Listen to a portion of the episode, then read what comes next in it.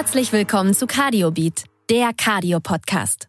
Professor David Dunker und seine Gäste diskutieren Aktuelles, entdecken Neues und hinterfragen Bekanntes aus der Kardiologie.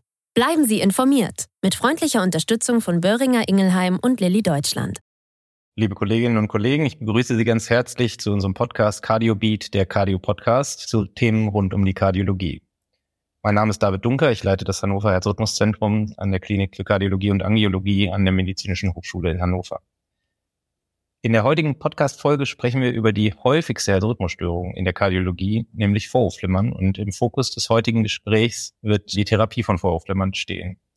Und da werden wir auch über eine ganz aktuelle Studie sprechen mit Bezug auf den Zeitpunkt der Therapie, dass wir nämlich immer früher beginnen sollten, das Vorhofflimmern zu therapieren. Vor diesem Hintergrund wollen wir verschiedene Therapiestrategien beleuchten, Antikoagulation, Frequenzkontrolle, Rhythmuskontrolle. Und das möchte ich zusammen mit meinem heutigen Gast besprechen, Professor Andreas Metzner.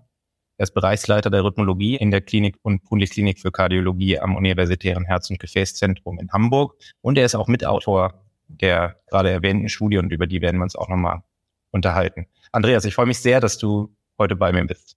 Herzlichen Dank. Vielen Dank für die Einladung und für die netten einleitenden Worte.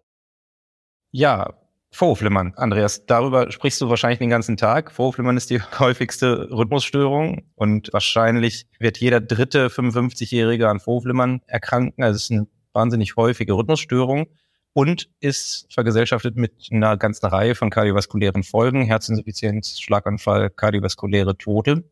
Man muss noch nicht mal unbedingt Rhythmologe sein, um sich mit Vorhofflimmern beschäftigen zu müssen, weil auch alle anderen internistischen und auch nicht internistischen Disziplinen in der Medizin haben einfach ständig Patientinnen und Patienten mit Vorhofflimmern. Und lass uns vielleicht beginnen mit der Diagnostik, weil wenn wir früh therapieren wollen, darüber werden wir gleich noch sprechen, müssen wir auch früh diagnostizieren. Und wir wissen aber, dass wir Vorhofflimmern häufig auch verpassen. Kannst du vielleicht damit mal anfangen? Woran liegt das und wie sollten wir damit umgehen? Also sicherlich eine ganz wichtige Frage, gerade vor dem Hintergrund dessen, was du angesprochen hast, dass Vorhofflimmern eben für viele Morbiditäten bei Patienten zuständig ist und eben auch mit einer erhöhten Mortalität assoziiert ist, ist natürlich wichtig, diese gefährliche Krankung oder potenziell gefährliche Krankung auch frühzeitig zu erkennen. Und da sind wir wahrscheinlich noch nicht so richtig gut aufgestellt. Zum einen liegt das sicherlich auch daran, dass viele Patienten, die an Vorhofflimmern leiden, keine Symptome haben. Wenn jemand natürlich unter Vorhofflimmern immer wieder über Beschwerden klagt, und im Rahmen dessen einen Arzt aufsucht, dann wird in der Regel irgendwann ein EKG geschrieben, ein Langzeit-EKG geschrieben. Möglicherweise werden die Patienten beim seltenen Aufkommen der gefühlten Rhythmusstörung auch mit einer Smartwatch oder irgendwelche Smartphone-Erkennungen ausgestattet. Aber ein großes Deck haben wir sicherlich bei Patienten, die eben unter ihrem Vorhofflimmern keine Beschwerden verspüren, dementsprechend auch keinen Zwang sehen, sich in ärztliche Diagnostik zu begeben. Die werden sicherlich häufig nicht diagnostiziert oder wenn überhaupt nur zufällig diagnostiziert. Ja, das heißt, es ist eine Erkrankung, nach der wir auch aktiver suchen müssen, auch ohne dass der Patient vielleicht mit irgendwelchen Beschwerden und dem Gefühl von Rhythmusstörungen sich dann bei uns vorstellt. Ja, das sehe ich ganz genauso. Es ist wahrscheinlich schwierig, alle Patienten gleichermaßen auf Vorhofflimmern zu screenen, aber wir wissen natürlich auch, dass das Vorhofflimmern insbesondere bei Patienten auftritt mit einem bestimmten Risikoprofil, das Vorhofflimmern teilt sich ja im Grunde um ein Risikoprofil auch mit der koronaren Herzerkrankung. Das heißt also, unser Lifestyle kann dazu beitragen, Übergewicht, Rauchen, Alkohol, was auch immer, Hypertonus. Und insofern kann man sicherlich etwas einschränken, welche Patienten man screenen sollte auf Vorhofflimmern, bei denen die Wahrscheinlichkeit relativ hoch ist, dass man am Ende auch Vorhofflimmern diagnostizieren würde. Und Patienten, bei denen vielleicht die Wahrscheinlichkeit niedriger ist und bei denen man vielleicht nicht so intensiv drauf gucken müsste. Aber es ist natürlich eine Riesenaufgabe, ja, wir haben ja eine immer höhere Lebenserwartung. Mit steigender Lebenserwartung, wie du vorhin auch sagtest, steigt natürlich auch die Wahrscheinlichkeit, an Vorhofflimmern zu erkranken. Und insofern ist das natürlich ein großes, großes Patientengut, dem wir uns dagegen übersehen. Und diese Patienten alle systematisch zu screenen, wird schwierig. Zumal wir auch wissen, dass systematisches Screening nicht zwingend zu einem Erfolg führen muss. Ja, das heißt also, wenn man systematisch screenen, Patienten herausfiltert mit Vorhofflimmern, die dann entsprechend ihres Risikoprofils zum Beispiel antikoaguliert, muss das nicht zwingend dazu führen, dass man eben auch die Mortalität dieser Patienten zum Beispiel reduziert. Aber um das mal auf den Punkt zu bringen, ich glaube, man sollte sich insbesondere auf Patienten konzentrieren, die eben ein Risikoprofil haben, das nahelegt, dass diese Patienten an Vorhofflimmern erkrankt sein könnten. Ja, sehr wichtig, genau. Und wenn die Diagnose dann feststeht. Also nehmen wir an, wir haben jetzt die Diagnose gesichert und das ist ein wichtiger Schritt, um dann natürlich die richtige Therapie einzuleiten. Wie kann man dann das Vorflimmern weiter charakterisieren? Naja, ich denke, das Wichtigste ist, dass man zunächst einmal das Risiko des Patienten, bei dem man Vorflimmern diagnostiziert hat, bestimmt. Insbesondere das Risiko für einen Schlaganfall. Und dafür haben wir eben unsere Risikoscores, zum Beispiel den Jets West Score, der Serie am häufigsten angewendet wird. Anhand dieses Scores kann man eben für jeden Patienten individuell die Wahrscheinlichkeit eines Schlaganfalls pro Jahr berechnen und entsprechend diese Patienten dann, wenn sie einen bestimmten Score erfüllt haben, auch antikoagulieren. Das ist das eine. Zum anderen müssen wir das Vorhofflimmern charakterisieren. Das heißt also gucken, was sind das denn für Patienten und was für eine Art von Vorhofflimmern haben sie? Ist das ein Vorhofflimmern, das äußerst sporadisch auftritt? Ist das ein Vorhofflimmern, das sehr häufig auftritt? Ist es vielleicht ein Vorhofflimmern, das andauernd da ist, ein sogenanntes persistierendes Vorhofflimmern? Also das müssen wir genauer charakterisieren, weil es möglicherweise eben auch Einfluss auf die weitere Therapie hat. Und zum anderen müssen wir uns um die Komorbiditäten des Patienten kümmern.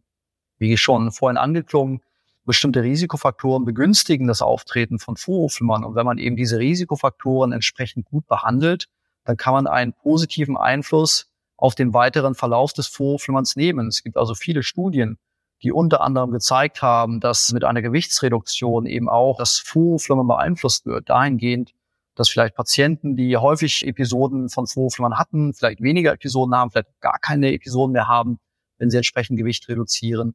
Oder aber Patienten, die initial ein persistierendes Vorhofflimmern hatten, vielleicht eine Regredienz hinhaben zum paroxysmalen Vorflimmern.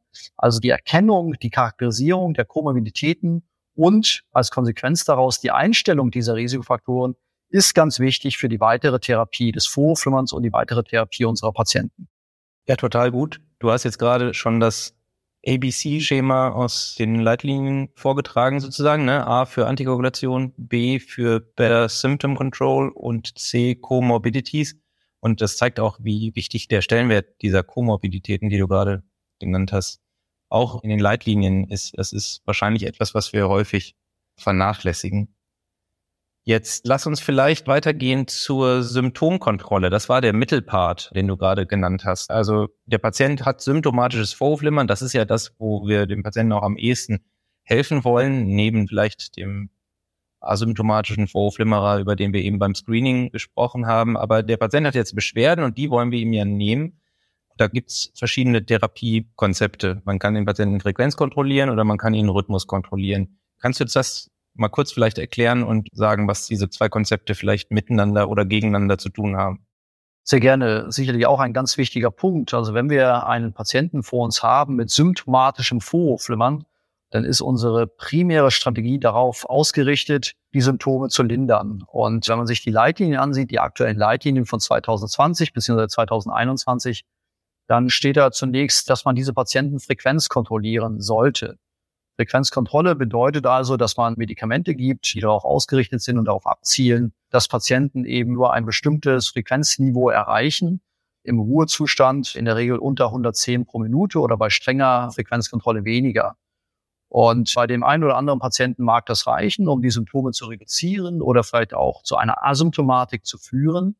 Viele Patienten werden jedoch trotz der Frequenzkontrolle, die man zum Beispiel mit einem Beta-Blocker oder mit Calciumkanal-Antagonisten erreichen kann, weiterhin Symptome verspüren. Und dann wird der nächste Schritt erreicht innerhalb dieser Kaskade, dieser Behandlungskaskade, dass Patienten dann einer rhythmuskontrollierenden Therapie zugeführt werden. Rhythmuskontrollierende Therapie bedeutet also, dass es nicht mehr nur das Ziel ist, die Frequenz während der Vorhofflimmer-Episoden zu reduzieren oder auf ein bestimmtes Niveau zu reduzieren, sondern es geht dann darum, das Auftreten von Vorhofflimmern zu vermeiden oder zu verhindern oder die Last des Vorhofflimmerns zu reduzieren. Und dafür haben wir im Wesentlichen zwei Therapiestrategien. Wir haben die Antiarrhythmika, die bei vielen Patienten effektiv sein können, das Problem ist dabei, dass wir nur relativ wenige gute und potente Antirhythmika haben. Das sind insbesondere die sogenannten Klasse 1c Antirhythmika, Flicainid, Propafenon für strukturell herzgesunde Patienten oder aber insbesondere das Amylaron, gegebenenfalls auch Sotalol für Patienten mit struktureller Herzerkrankung. Und diese Medikamente werden eben auch bei Patienten zum Beispiel mit paroxysmalem Vorflimmern in den Leitlinien als Klasse 1 empfohlen. Das heißt, Patienten sollten nach den aktuellen Leitlinien zunächst eine medikamentöse rhythmuskontrollierende Therapie bekommen. Und nur wenn die versagen sollte, Patienten immer noch Vorhofflimmern entwickeln oder aber unter diesen Medikamenten, was auch nicht ganz selten ist, Nebenwirkungen entwickeln, dann den nächsten Schritt zu gehen. Und der nächste Schritt wäre dann die Ablationsbehandlung. Ja, und jetzt kommen wir zu der Frage, wann soll das eigentlich passieren? Du hast gerade gesagt, das ist so eine Kaskade, ne? Erst das eine, dann das nächste. Jetzt gab es in den letzten Jahren eine wichtige Studie und an der hast du auch mitgearbeitet, die EAST-Studie, wo es darum ging, den Patienten möglichst früh nach Diagnose eines Vorhofflimmerns eben direkt Rhythmus zu kontrollieren. Was, wie du gerade gesagt hast, nicht unbedingt der allererste Schritt bisher war. Kannst du uns mal kurz die Studien erklären, worum es da ging und vor allem natürlich, was da rauskam. Klar, das mache ich sehr gerne. Es ist die sogenannte East Update 4 Studie, die 2020 mit Herrn Kirchhoff als Erstautor im New England Journal of Medicine erschienen ist.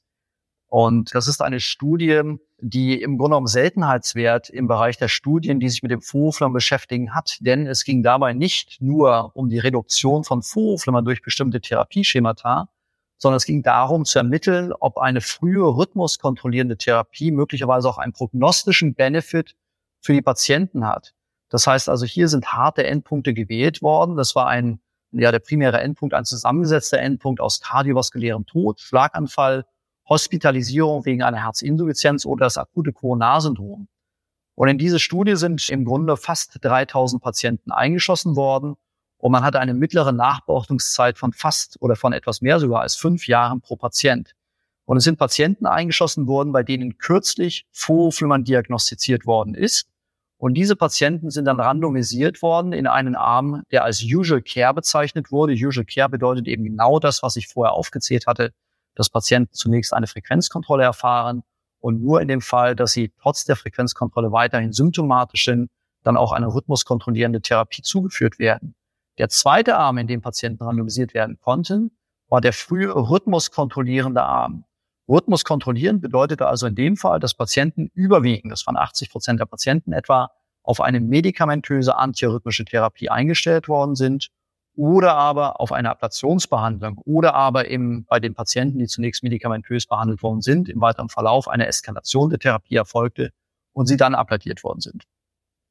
Und nachdem die Patienten dann eben ihrem Behandlungsarm zugeführt worden sind und lange nachbeobachtet worden sind, hat sich eben gezeigt, dass wir, und das ist eben einzigartig an dieser Studie, weil es eben nicht viele Vergleichsstudien im Bereich der Vorhofflimmertherapie gibt, hat sich eben gezeigt, dass diese Patienten, die einer frühen rhythmuskontrollierenden Therapie zugeführt werden, eine 21-prozentige Risikoreduktion für diesen harten primären Endpunkt, ich wiederhole nochmal, kardiovaskulärer Tod, Schlaganfall, Hospitalisierung wegen einer Herzinsuffizienz und akutes Coronarsyndrom erfahren haben. Also eine Studie, die einen prognostischen Benefit für Patienten gezeigt hat mit Vorhofflimmern, die frühzeitig rhythmuskontrolliert behandelt werden.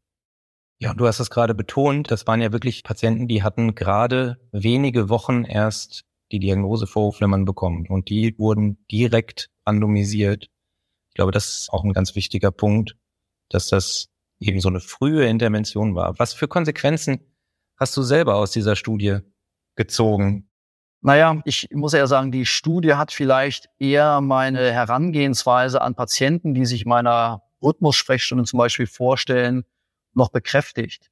Ich bin kein großer Freund der rhythmuskontrollierenden Therapie bei Patienten mit symptomatischen Vorhofflimmern, sondern das liegt sicherlich auch an meiner Tätigkeit, bin da sehr früh bei der rhythmuskontrollierenden Therapie, also Medikamente beziehungsweise Ablationsbehandlung. Und diese Studie, wie gesagt, hat, hat diesen Ansatz sicherlich nochmal gefestigt und verfestigt. Das heißt, ich möchte natürlich meinem Patienten zunächst bezüglich ihrer Symptomatik helfen, ja, und möchte ihnen eine höhere Lebensqualität ermöglichen. Aber, und dieser Punkt ist wahrscheinlich noch wichtiger, ich möchte auch, dass die Patienten aufgrund ihres Vorhofflimmerns nicht die typischen Komplikationen eines Vorhofflimmerns erleiden, möchte also die Prognose der Patienten verbessern.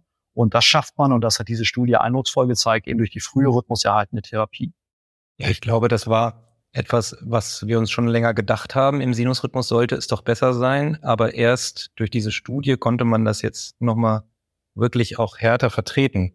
Das ist ja bisher nicht Bestandteil der ESC-Leitlinien. Ne? Die letzten ESC-Leitlinien wurden auf dem gleichen Kongress wie die EAST-Studie vorgestellt damals. Aber glaubst du, dass sich die nächsten Leitlinien ändern werden in Bezug auf den Therapiezeitpunkt und die Empfehlungen für unsere Patienten? Ja, das ist sicherlich eine ganz spannende Frage. Also ich gehöre nicht zu denen, die an den neuen Leitlinien, den neuen FOFMA-Leitlinien, die ja, glaube ich, 2024 erscheinen sollen, arbeiten. Aber man muss halt sagen, diese Studie hat die vorherigen Leitlinien knapp verpasst. Es ist aber eben eine sehr wichtige Studie, weil sie eben doch zeigt, ja, dass wir eben mit unserer Therapie nicht nur die Symptomatik verbessern, sondern auch die Prognose der Patienten. Und insofern kann ich nur hoffen, dass diese Studie Einfluss nehmen wird auf die Empfehlungen und die Empfehlungsgrade der nächsten Leitlinien, die, wie gesagt, im nächsten Jahr erscheinen werden. Es gab ja jetzt auch schon einige Substudien dieser Studie. Vielleicht kannst du uns dazu noch was sagen. Also es gab was zu unterschiedlichen Vorflimmerarten, es gab Unterschiede in der Symptomatik der Patienten oder der Komorbiditäten, auch der Herzinsuffizienz. Welche Subanalyse ist hier am wichtigsten von denen? Naja, die Studien, die du aufgezählt hast, sind wahrscheinlich jede für sich extrem wichtig. Also wie du schon sagtest, hat man eben in diesem Patientenkollektiv von 2800 Patienten nochmal Subanalysen durchgeführt, um eben besser verstehen zu können, welche Patienten denn am ehesten profitieren von der frühen rhythmuserhaltenden Therapie, ob es möglicherweise auch Patientengruppen gibt, die gar nicht profitieren, also vielleicht nicht frühzeitig rhythmuskontrolliert behandelt werden sollten. Und eine dieser Substudien bezog sich eben auf Patienten mit verschiedenen Stufen einer Herzinsuffizienz, also verschiedenen NYHA-Graden. Und hat diese Studie eben gezeigt, dass doch alle Patienten unabhängig vom Schweregrad der Herzinsuffizienz von der frühen rhythmuskontrollierenden Therapie profitieren. Das war die eine wichtige Substudie. Eine zweite wichtige Substudie hat sich mit den verschiedenen Formen oder Arten des Vorhofflimmers beschäftigt. Also möglicherweise Patienten mit paroxysmalem Vorhofflimmern eher profitieren als die Patienten mit persistierendem Vorhofflimmer umgekehrt. Und auch da konnte gezeigt werden, dass beide Patientengruppen, sowohl die mit dem paroxysmalen als auch mit dem persistierenden Vorhofflimmer von der frühen Rhythmus erhaltenen Therapie profitieren. Es gab eine weitere Studie, die ich extrem spannend finde, bei der man nochmal klassifiziert hat, beziehungsweise stratifiziert hat in Patienten mit einem Jet-Stress-Score von kleiner 4, beziehungsweise mit einem Jet-Stress-Score von über 4. Ich finde das deswegen spannend, weil natürlich die Patienten mit einem Jet-Stress-Score von über 4 häufig ja die Patienten auch sind, um die wir vielleicht auch was die Ablationsbehandlung angeht, eher einen Bogen machen. Weil wir eben glauben, das sind kranke Patienten, die profitieren möglicherweise weniger von der Ablation, haben vielleicht auch mehr Komplikationen durch eine Ablationsbehandlung und so weiter. Und da hat sich eben in dieser Subanalyse gezeigt, dass insbesondere offensichtlich Patienten mit mehr Komorbiditäten, also mit einem Jet-Score von vier oder höher, von der frühen rhythmuskontrollierenden Therapie profitieren. Wobei ich hier nochmal einschränkend dazu sagen muss, ich habe mich, glaube ich, gerade nicht ganz präzise ausgedrückt. Die IS-804-Studie ist natürlich keine Ablationsstudie, sondern es ging primär um die frühe rhythmuskontrollierende Therapie. Oder insgesamt 20 Prozent der Patienten sind ablatiert worden.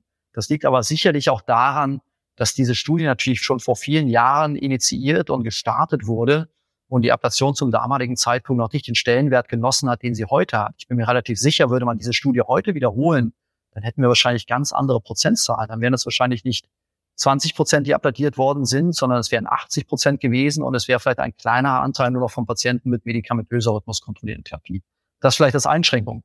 Aber auch das sind noch nicht alle Subanalysen. Es gibt eine ganz, ganz wichtige zusätzliche Subanalyse von Herrn Professor Willems publiziert, bei der es darum ging, nochmal zu differenzieren, ob Patienten, die asymptomatisch sind, denn möglicherweise auch profitieren oder weniger profitieren von der frühen rhythmuserhaltenden Therapie im Vergleich zu Patienten, die Symptome haben. Denn bisher haben wir uns ja im Wesentlichen auf die Patienten konzentriert, die Symptomatik haben und haben diese Patienten eben rhythmuskontrolliert therapiert durch Medikamente oder durch die Ablationsverhandlung, wohingegen wir die Patienten mit asymptomatischen Vorhofflimmern ja ein bisschen außen vor gelassen haben. Und hier hat man eben in dieser Substudie nochmal kontrolliert und es waren immerhin, ich glaube, fast 400 Patienten, die asymptomatisch waren, also einen ERA-Score von 1 hatten in diesem Gesamtkollektiv, ob die denn auch profitieren von der frühen rhythmuserhaltenden Therapie. Und genau das hat sich gezeigt. Die asymptomatischen Patienten profitieren bezüglich dieses harten primären Endpunktes genauso wie die Patienten mit Symptomatik. Und das ist für mich eine ganz, ganz wesentliche Subanalyse, die sicherlich in zukünftigen Studien nochmal ja, untermauert werden muss. Ja, das ist jetzt sicherlich eher Hypothesen generierend. Dafür war ja die Studie nicht zwingend ausgelegt, jetzt nochmal diese spezielle Subanalyse durchzuführen, aber sie ist durchgeführt worden und hat eben sehr klar gezeigt, dass eben auch die asymptomatischen Patienten profitieren und das ist für mich eines der wesentlichen Ergebnisse, weil das natürlich auch nochmal die Patientengruppen, um die wir uns kümmern sollten, massiv ausdehnt, ja, um eben die große Gruppe der asymptomatischen Patienten. Und die machen ja, wie wir wissen, etwa 10 bis 40 Prozent aller Vorhofflimmern-Patienten aus. Ja, ich finde auch, das ist eigentlich die interessanteste Analyse mit diesen asymptomatischen Patienten, weil das eigentlich die sind, um die wir uns nach den Leitlinien gar nicht kümmern mussten, weil die Daten, die wir haben, waren eigentlich immer nur symptomatische Vorhofflimmer-Patienten in den Studien, sowohl für die Ablation als auch für die Medikamentenstudien. Das heißt, das ist etwas, was eine Riesenlücke abdeckte und dass die auch davon profitieren, macht es jetzt nicht unbedingt leichter. Ne? Applaudierst du jetzt die asymptomatischen Patienten auch schon? Naja, ich glaube, man muss da sehr genau differenzieren, aber um noch einmal auf deinen Punkt zurückzukommen, ja, wenn man sich die aktuellen Leitlinien ansieht, dann steht in der obersten Zeile des Flussdiagramms symptomatische Patienten. Symptomatische Patienten, die eben, je nachdem, ob sie Paroxysmales oder persistierendes Vorhofflimmern haben, zunächst medikamentös antirhythmisch therapiert werden sollten und dann gegebenenfalls im weiteren Fall auch einer Ablation zugeführt werden. Die asymptomatischen Patienten, genau wichtig, sind da gar nicht erwähnt. Das ist Expertenmeinung gewesen bisher, dass man möglicherweise auch die asymptomatischen Patienten behandeln sollte, unter genauer Aufklärung dessen, was möglicherweise auch an Risiken auftreten kann, wenn sie eben medikamentös oder durch eine Ablation behandelt werden. Und jetzt haben wir eben erstmalig Daten, die genau das nicht nur suggerieren, sondern zeigen, dass eben die asymptomatischen Patienten profitieren. Und wenn du mich jetzt fragst, wie ich das in meine tägliche Praxis übertragen habe, naja, es bedeutet sicherlich nicht, dass wir alle asymptomatischen Patienten gleich abladieren, aber ich unterscheide da schon, wie sich der Patient präsentiert, in welchem Alter er sich präsentiert, wie er möglicherweise auch einer Behandlungsoption gegenübersteht, ja, ob er eher zurückhaltend ist oder sich möglicherweise mit dieser Diagnose vor, wenn man sehr unwohl fühlt. Und es gibt ja viele, glaube ich, gute Argumente, die dafür sprechen, auch die asymptomatischen Patienten zu applaudieren. Diese Studie hat jetzt gezeigt, dass diese Patienten auch prognostisch profitieren. Aber wir wissen ja eben auch, dass erstmal viele unserer asymptomatischen Patienten vielleicht gar nicht wirklich asymptomatisch sind, sondern eher ein angepasstes Belastungsniveau haben. Das heißt, die spielen vielleicht nicht mehr Fußball, sondern spielen vielleicht Schach und sagen, ja gut, währenddessen bin ich asymptomatisch und insofern, ich merke davon nichts, brauche keine Therapie. Also Patienten sind häufig in ihrem Belastungsmuster eben angepasst. Wir konzentrieren uns im Wesentlichen natürlich auf die physische Symptomatik der Patienten, weniger auf die psychische, aber viele Patienten, die vielleicht, was das Körperliche angeht, asymptomatisch sind, haben doch große Probleme mit dieser Diagnose vor, wenn man zu leben. Also auch das sollten wir berücksichtigen. Und insofern sicherlich viele gute Gründe, asymptomatisches Vorhofflimmern zu behandeln, zumal auch schon große Register ja im Vorfeld gezeigt haben, wenn ich zitieren darf, das Orbit-AF-Register oder auch das Garfield-Register, die also gezeigt haben, dass sowohl symptomatische als auch asymptomatische Vorhofflimmerpatienten die schwerwiegenden Komplikationen eines Vorhofflimmerns erleiden, wie eben Schlaganfall, wie Blutungen, wie kardiovaskulärer Tod, und dass es da offensichtlich überhaupt keinen Unterschied gibt, was die Ausprägung dieser Komplikation angeht, die Qualität und die Quantität bei Patienten mit symptomatischen und auch asymptomatischen Vorflimmern. Und insofern ja, glaube ich, dass wir uns immer mehr um die asymptomatischen Patienten werden kümmern müssen. Und da unterstreicht diese Studie und diese Substudie ganz klar nochmal, dass diese Patienten von der rhythmuskontrollierenden Therapie offensichtlich profitieren. Und ja, jetzt im heutigen Zeitalter, im Zeitalter der Ablation, würden wir mehr auch asymptomatische Patienten abladieren. Nicht alle, aber Patienten, bei denen wir davon ausgehen und glauben, dass sie davon profitieren. Ja, und das passt ja auch ins Bild, jetzt sicher nicht der EAST-Studie, aber von anderen Katheterablationsstudien, die uns zeigen, dass man beispielsweise auch die Progression des Vorhofflimmerns damit beeinflussen kann durch eine Katheterablation. Was wahrscheinlich auch einen Teileffekt erklärt, wenn man das früh macht, hält man halt die Progression früher auf. So stelle ich mir das zumindest vor. Also ich denke auch, das ist ein extrem wichtiger Punkt. Die Progression von Vorhofflimmern aus zwei Gründen. Zum einen können wir als Rhythmologen, auch wenn wir sehr ambitioniert und motiviert sind, Patienten mit persistierendem Vorhofflimmern, also einer fortgeschrittenen Form des Vorhofflimmerns, weniger effektiv behandeln als Patienten mit der paroxysmalen Form des Vorhofflimmerns. Was einfach daran liegt, dass wir die Pathophysiologie des persistierenden Vorhofflimmerns nicht in Gänze verstanden haben und sich unsere Ablationsstrategien oder was die etablierten Endpunkte angeht, unsere Ablationsstrategien eben die gleichen sind bei paroxysmalen und persistierendem Vorflimmern, obwohl wir wissen, dass Patienten mit persistierendem Vorflimmern eine sehr viel geringere Erfolgswahrscheinlichkeit durch die Ablation haben, insbesondere durch die Pulmonalveninstallation. Das ist ja im Grunde genommen noch der einzige etablierte Endpunkt, den wir haben. Und dass wir eben dann bei den Patienten mehr machen müssen. Ja, wir müssen eben lineare Läsionen gegebenenfalls anlegen, sogenannte Cafés abladieren, vielleicht sogar das linke Vorhof isolieren, was auch immer. Aber muss dazu sagen, keine dieser Strategien, die ich gerade aufgezählt habe, hat reproduzierbar bisher einen Benefit für diese Patienten mit persistierenden Vorhofflimmern gezeigt. Und insofern ist es ganz, ganz wichtig, Patienten frühzeitig effektiv zu behandeln, um eben diesen Progress hin zum persistierenden Vorhofflimmern aufzuhalten. Und der zweite wichtige Punkt dabei, warum wir diesen Progress aufhalten sollten, ist, dass wir eben auch in Studien gesehen haben, zum Beispiel in einer Subanalyse der Rocket 11 Studie, die eben klar gezeigt hat, dass Patienten mit persistierendem Vorhofflimmern offensichtlich auch eine erhöhte Mortalität haben im Vergleich zu Patienten mit paroxysmalem Vorhofflimmern. Was natürlich auch daran liegt, dass Patienten mit persistierendem Vorhofflimmern häufiger auch ein ausgeprägteres Komorbiditätenprofil haben im Vergleich zu Patienten mit paroxysmalem Vorhofflimmern. Aber das bedeutet ja, wir müssen den Progress aufhalten und wir wissen, dass wir ihn aufhalten können durch insbesondere die Ablationsbehandlung. Es gibt also zwei wirklich gute Studien, die ich gerne zitieren würde. Zum einen die Teststudie, die Herr Professor Cook durchgeführt hat, in die Patienten eingeschlossen worden sind, deren Erstdiagnose des Vorhofflimmerns länger als zwei Jahre zurückliegt, die ein paroxysmales Vorhofflimmern hatten und die dann prospektiv randomisiert worden sind in einen Ablationsarm und einen medikamentösen Therapiearm. Und der Endpunkt war der Progress hin zu persistierendem Vorhofflimmern. Und die Teststudie konnte ganz klar zeigen, dass Patienten, die abladiert werden, ein signifikant geringeres Risiko haben, in das Stadium des persistierenden Vorhofflimmerns überzugehen. Und diese Ergebnisse sind jetzt vielleicht nochmal unterstrichen worden, reproduziert worden von der Early AF-Studie. Eine Studie, die Patienten mit ja, therapie-naiven, würde ich sagen, Parks mal Vorhofflimmern eingeschlossen hat und diese randomisiert hat in eine Kryoballon-basierte Pulmonalvenisolation oder eine medikamentöse rhythmuserhaltende Therapie.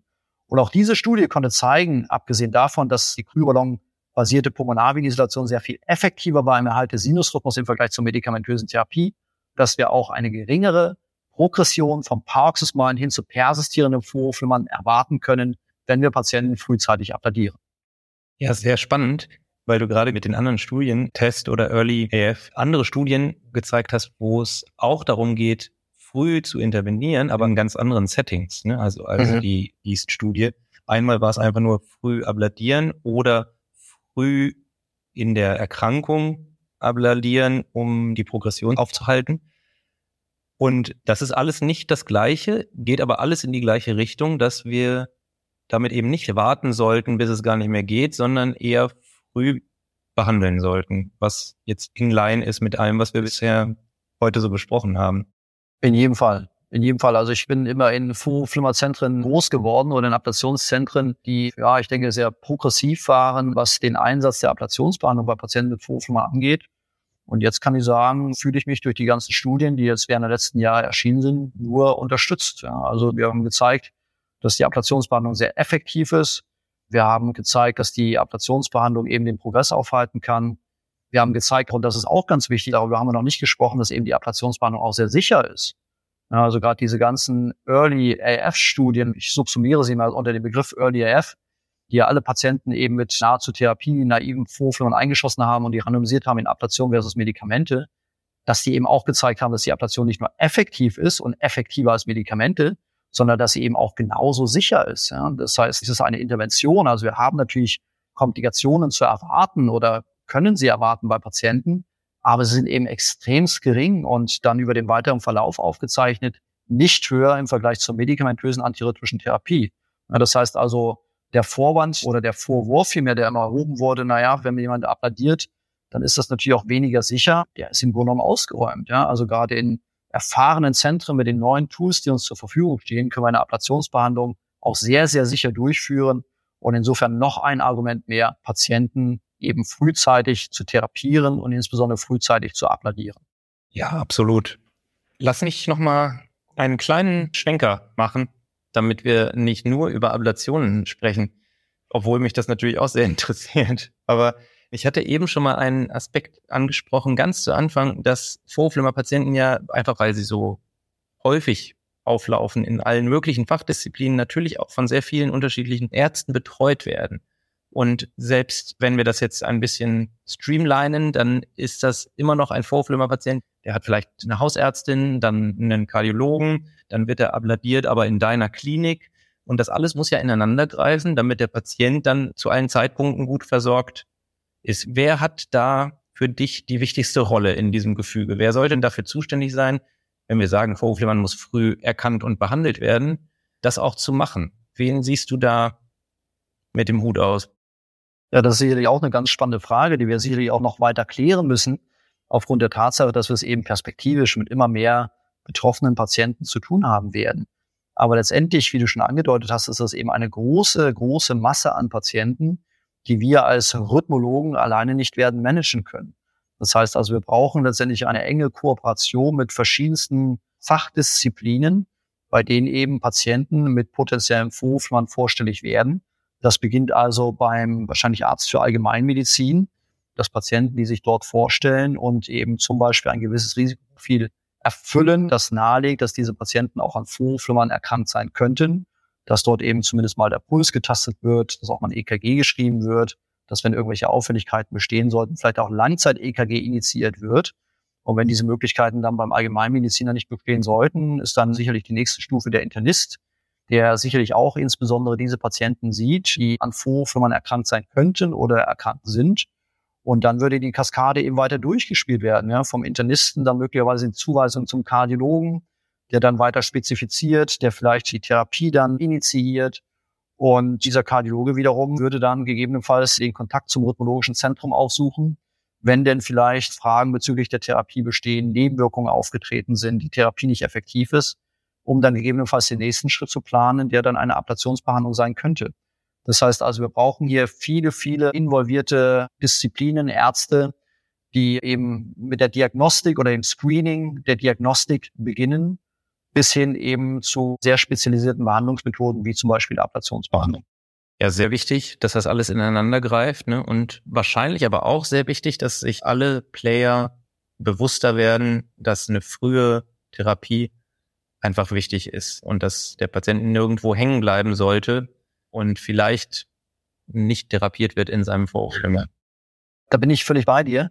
Und ich glaube insbesondere die Frage der notwendigen Antikoagulation, die sollte natürlich jeder Arzt, der mit Patienten, die mit Vorhofflimmern vorstellig werden könnten, auch beantworten können. Ja, das heißt, dieser Jet Stress Score, ich glaube, der ist ja inzwischen extremst weit verbreitet ja, und findet dann sicherlich auch überwiegend Anwendung. Aber das ist sicherlich der allererste Schritt. Ja, mit dieser Antikoagulation können wir eben Schlaganfälle vermeiden können die, die Mortalität und Morbidität der Patienten reduzieren. Und damit muss es losgehen. Ja. Und im nächsten Schritt folgen dann natürlich eben die ganzen Therapieoptionen, die wir gerade durchgegangen sind. Medikamente zur Frequenzkontrolle, Rhythmuskontrolle oder eben gegebenenfalls als Alternative auch die Ablation oder im ersten Schritt die Ablation. Sehr, sehr gut. Jetzt haben wir viel über die bisherige Studienlage und die aktuelle Situation gesprochen. Jetzt nehmen wir mal an, sagen wir in fünf Jahren schicke ich dir mein EKG und das zeigt Vorhofflimmern. Die Wahrscheinlichkeit, habe ich ja vorhin gesagt, ist recht hoch, dass wir das alle irgendwann mal kriegen. Also ja. ich kriege in fünf Jahren Vorhofflimmern. Was wirst du mir wohl in fünf Jahren empfehlen? So als Blick in die Glaskugel. Was denkst du, sind dann die Schritte? Es sind ja nach wie vor die beiden Therapiearme, die wir zu bedenken haben. Das heißt also die Antikoagulation und eben die Rhythmuskontrolle. Bezüglich der Antikoagulation werden wir in fünf Jahren sicherlich auch noch da sein, wo wir heute sind, dass Patienten blutverdünnt werden müssen oder aber, das weiß ich noch nicht, kann es durchaus auch sein, dass wir vielleicht auch mit der Occluder-Therapie noch einige Schritte weiter sein werden als heute und vielleicht Patienten mit ganz anderen Indikationen, als wir sie heute anwenden, vielleicht auch frühzeitig interventionell mit einem Occluder versorgt werden. Das ist das eine. Das heißt also, die blutverdünnende Therapie oder Occluder-Therapie wird sicherlich eine ganz große Rolle spielen. Und das zweite ist natürlich die frühe rhythmuskontrollierende Therapie. Und ich glaube, da befinden wir uns auf einem Weg, der wahrscheinlich und ziemlich sicher nur dahin führen kann und wird, dass wir Patienten noch frühzeitiger und noch breiter einer Ablationsbehandlung zuführen, als wir das heute tun. Ich glaube, auch dafür gibt es viele, viele gute Gründe. Ich hatte ja gerade schon angemerkt, dass die Ablation nicht nur, und das haben viele Studien gezeigt, effektiver ist als die medikamentöse Therapie, sondern dass sie eben auch sehr sicher in der Anwendung ist. Und wir haben ja heute fantastische Tools. Du wendest ja auch alle diese neuen Tools in deinem Labor an. Wir haben die Pulsed Field Ablation, insbesondere die Pulsed Field Ablation. Wir haben die Single Shot Devices, mit denen es eben möglich ist, die Patienten effektiv, sicher und auch sehr zeiteffektiv zu behandeln und damit mit einer relativ hohen Wahrscheinlichkeit dafür zu sorgen, dass die Patienten eben perspektivisch überhaupt kein Vorhofflimmern mehr haben werden oder mindestens eine verminderte Vorhofflimmerlast haben werden. Und insofern, um auf deinen Punkt zurückzukommen, du in fünf Jahren sollte ich dann noch in einem rhythmologischen Zentrum aktiv sein, was ich glaube und hoffe. Ich hoffe doch. Dann würde ich dir nach meiner heutigen Vorstellung mit Sicherheit eine frühzeitige Ablation empfehlen. Ist gut, ich komme vorbei und mache einen Termin.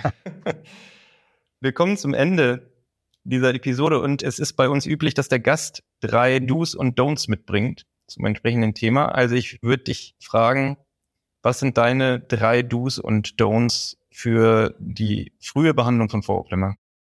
Also ich glaube, das erste Do ist sicherlich, screenen Sie Patienten auf Vorhofflimmern, insbesondere Patienten, die ein gewisses Risikoprofil haben, das nahelegt, dass diese Patienten Vorhofflimmern haben könnten. Denn die frühe Diagnose des Vorhofflimmerns hilft uns eben, Patienten frühzeitig gut zu therapieren und damit die Symptomatik der Patienten zu verbessern, aber auch die Prognose wahrscheinlich zu verbessern. Das heißt, zweites Du, leiten Sie also bei Ihren Patienten, wenn keine Kontraindikationen bestehen, eine rhythmuskontrollierende Therapie ein. Darüber haben wir viel gesprochen, dafür gibt es viele gute Argumente. Ich glaube, das nächste Du wäre, favorisieren Sie klar die Ablation gegenüber der medikamentösen antirhythmischen Therapie aufgrund der Tatsache, dass sie eben sehr sicher und sehr effektiv ist. Und vielleicht, wenn ich mir noch ein Duo dazu erlauben dürfte, weil wir auch viel über die asymptomatischen Patienten gesprochen haben, würde ich auch sagen, rhythmisieren Sie auch viele Ihrer asymptomatischen Patienten, denn viele werden im Sinusrhythmus eine Verbesserung ihrer Lebensqualität verspüren und werden prognostisch von der Rhythmuskontrolle profitieren. Jetzt kommen die Don'ts. Ja? Wenn du noch welche hast. Also zum einen würde ich sagen, akzeptieren Sie nicht unkritisch ein asymptomatisches Vorhofflimmern. Das wäre das eine. Das ist wichtig. Das zweite, enthalten Sie Ihren Patienten keine Ablation, zum Beispiel wegen eines zu hohen Alters oder wegen ihrer Komorbiditäten. Wir haben also viele gute Argumente, dass insbesondere auch die Patienten von der rhythmuskontrollierenden Therapie, vielleicht auch von der Ablation profitieren könnten. Und insofern, ich bin mir relativ sicher, Alter und auch Komorbiditäten natürlich alles kritisch betrachtet und sinnvoll eingesetzt, sollten keine Ausschusskriterien für eine effektive Therapie auch für die Ablation sein. Und vielleicht noch ein Punkt, über den wir jetzt gar nicht gesprochen haben, der mir aber trotzdem sehr wichtig wäre, weil er auch immer wieder diskutiert wird, wäre, setzen Sie nach einer auch offensichtlich erfolgreichen Ablation, wenn die Patienten ein bestimmtes Risikoprofil anhand ihres Jet-Scores erfüllen, nicht die Antikorrelation ab. Das ist auch ein Punkt, mit dem wir häufig konfrontiert werden. Ich bin applaudiert worden, hatte seither gefühlt zumindest kein Vorflimmern. Kann ich jetzt meine Blutverdunnung absetzen? Nein, dem ist nicht so. Auch nach einer erfolgreichen Ablationsbehandlung sollte entsprechend des individuellen Jet-Scores weiter antikoaguliert werden. So, das waren meine Don'ts. Sehr, sehr gut. Ja, Andreas, ganz herzlichen Dank für diese tiefen Einblicke, vor allem auch in die spannende East-Studie. Und ich bin mir sicher, wir können in einem Jahr nochmal über weitere Substudien sicherlich sprechen, die da noch rauskommen können. Das ist einfach eine wahnsinnig spannende Kohorte und ein wichtiger Datensatz. Also danke für diese Einblicke und danke für deine Zeit. Hat mich sehr gefreut, das mit dir zusammen zu machen. Lieber David, ganz, ganz herzlichen Dank. Ich habe mich sehr gefreut, hier heute dein Gesprächspartner sein zu dürfen. Das war eine spannende Diskussion. Vielen Dank und bis bald und spätestens ja in fünf Jahren dann in meiner Rhythmus-Sprechstunde. Ich komme vorbei. Dankeschön. Okay, und vielen Dank auch an Sie, unsere Zuhörerinnen und Zuhörer, für Ihr Interesse. Ich freue mich, wenn Sie auch zu den nächsten Episoden wieder dabei sind. Es bleibt spannend beim Cardio Beat. Wir werden in den nächsten Folgen andere Themen auch mal wieder über den Tellerrand haben, Social Media in der Kardiologie. Wir werden aber auch Klappenerkrankungen besprechen und auch mal Karrierewege weiterverfolgen. Also ich freue mich, wenn Sie da wieder einschalten für sehr spannende Gesprächspartner und ich freue mich auf ein Wiederhören beim Cardio Beat, dem Cardio Podcast. Bis zum nächsten Mal.